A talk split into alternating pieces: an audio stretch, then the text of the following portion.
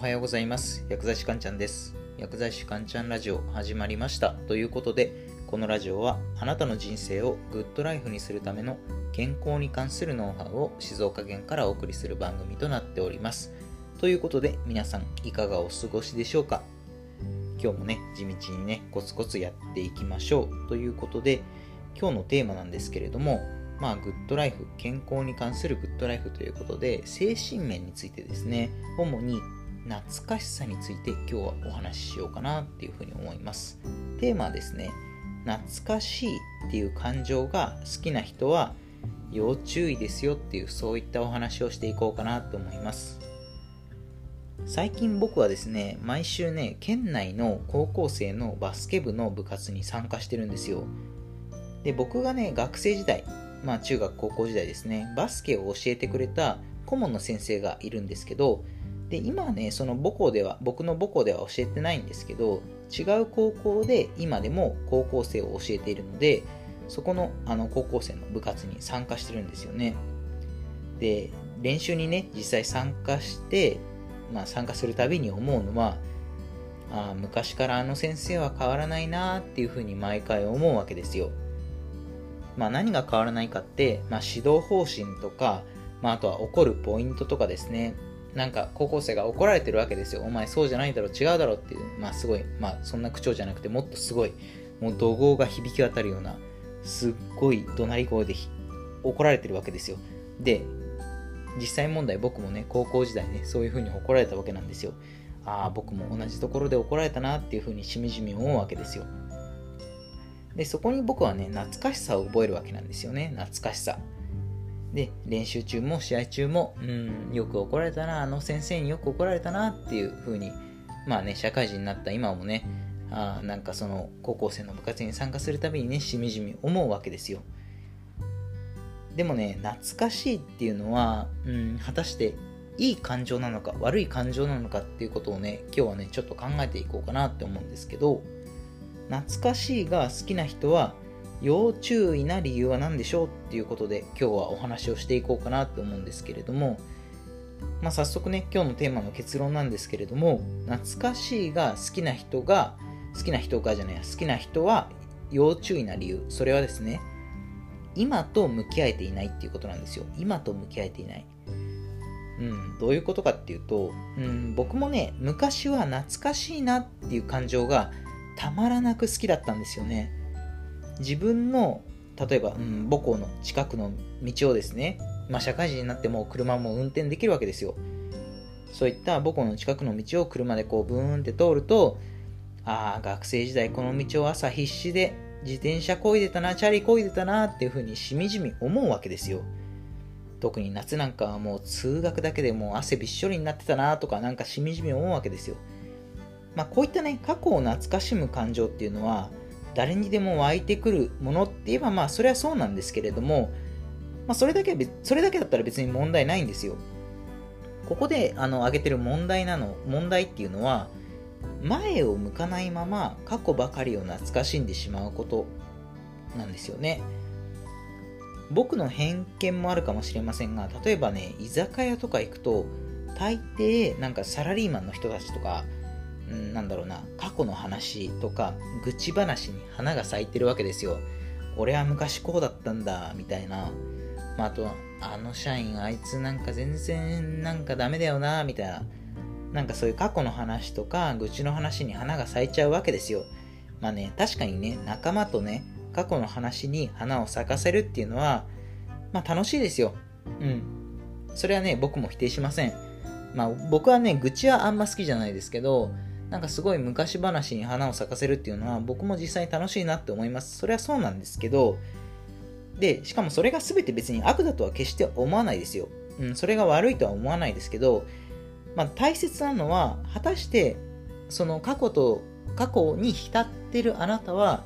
今と向き合えているんですかっていうところなんですよね。今と向き合えてるどうか、今と向き合えてるのかどうかっていうところがとても大事だなって思います。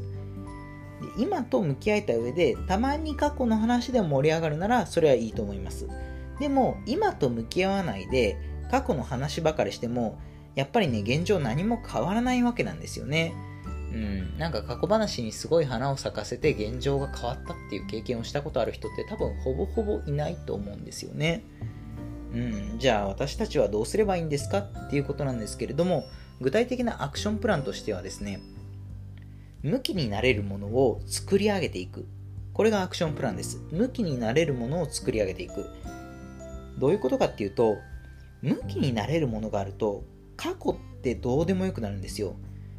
向きになれるものを持っていない人ってうんなんだろうな。例えば精神的にすごい疲弊している人とかあと過去を懐かしみたがる人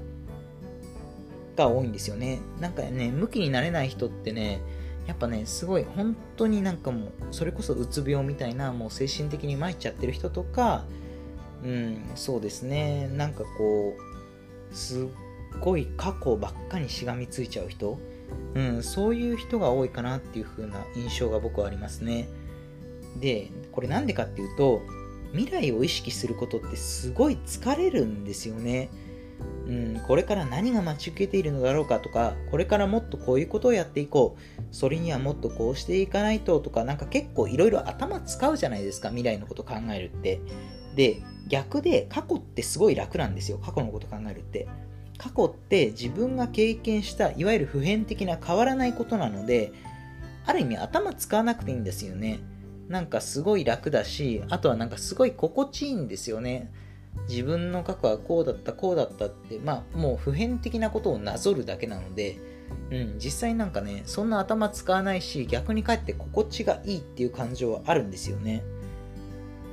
まあでもねそれだとやっぱ現状何も変わらないわけですよ。まあね一番大事なのは勉強でもスポーツでも、まあ、他にも、まあ、何か趣味でも向きになっている時にやっぱ一番人って集中してるわけですよ。で一番集中してる時って過去を懐かしみたいなっていう感情って薄れるんですよ。例えばね僕ね高校時代あの部活やってる時に、まあ、なかなかね目の前のねあバスケ部だったんですけどね僕ね。目の前のディフェンスがね抜けないわけですよ。どうやったらこのディフェンスを抜けるか、どうやったらいいドリブルができるか、逆にいいドリブルからどうやっていい味方あどうやって味方にいいシュートを打たせるかとか、うん、あとはどうやったらシュート、綺麗なシュートが打てるかとか、どうやったらチームが勝利に近づくだろうかとか、そういうことばっか考えてたわけですよ。だからそれこそ過去のこととか、まあそれこそそうですね、今日の夕飯なんだろうとか、それ、それぐらい近い未来すらあの考える余裕すらなかったんですよね。本当に今に集中できてたわけなんですよ。だから本当に向きになれることを見つけるっていうのはすごい大事でそうすると過去を懐かしみたいっていう感情は薄れるんですよ。まあこれ逆を言うと過去を懐かしみたがってる人って今に集中できてない人なんですよね。でやっぱね社会人になると新しいチャレンジとかが極端に少なくなる人って多いんですよね。で、僕冒頭にも述べたように、やっぱね、向きになれるものがあると、過去ってどうでもよくなるって言ったんですけど、やっぱね、向きになるものって作り上げるものなんですよ。で、なんで作り上げるっていう表現をしたかっていうと、好きなこととか向きになれるものってパッと見つかるものではないんですよね。なんか多くの人って好きな、好きになってから動くものっていう風に捉えてるんですよ。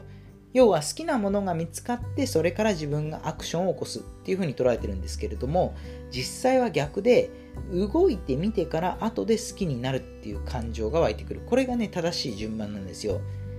例えばそうですね。サッカーがめっちゃ好きな少年も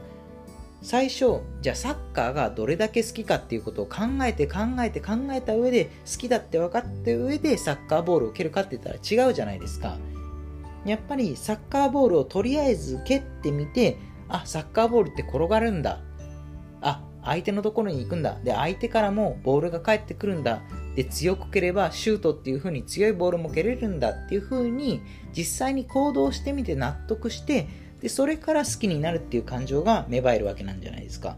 で、つまり、行動してから好きになるっていう、それが正しい順番なんですね。好きになってから行動じゃないんですよ。でも大人になるとこの順番がごっちゃになっちゃって良くも悪くもリスクを予測できちゃうわけなんですよね大人って。だから結局好きになってからじゃないと行動しないっていうのは変なねリスクをねなんかね恐れちゃうんですよね。なので子供の時のような行動力が止められちゃうのでそれは良くないですよねっていうお話なんですよね。なんかいろいろひっちゃかめっちゃか話しましたが最後まとめですね。今日のテーマ「懐かしいが好きな人は要注意な理由」それは今と向き合えていないですよ。っていうそういったお話をしました。じゃあ具体的なアクションプランは何ですか？っていうことで向きになれるものを作り上げていきましょう。っていうことですね。何か自分が向きになれるものそういったものを作り上げていくと過去とかなんかある意味未来とかどうでもよくなりますよ。今に集中できますよ。そうすれば幸せになりますよ。っていう今日はそういったお話でしたいかがだったでしょうか？あなたの人生がグッドライフになりますように薬剤師かんちゃんでした。では皆さん良い一日を。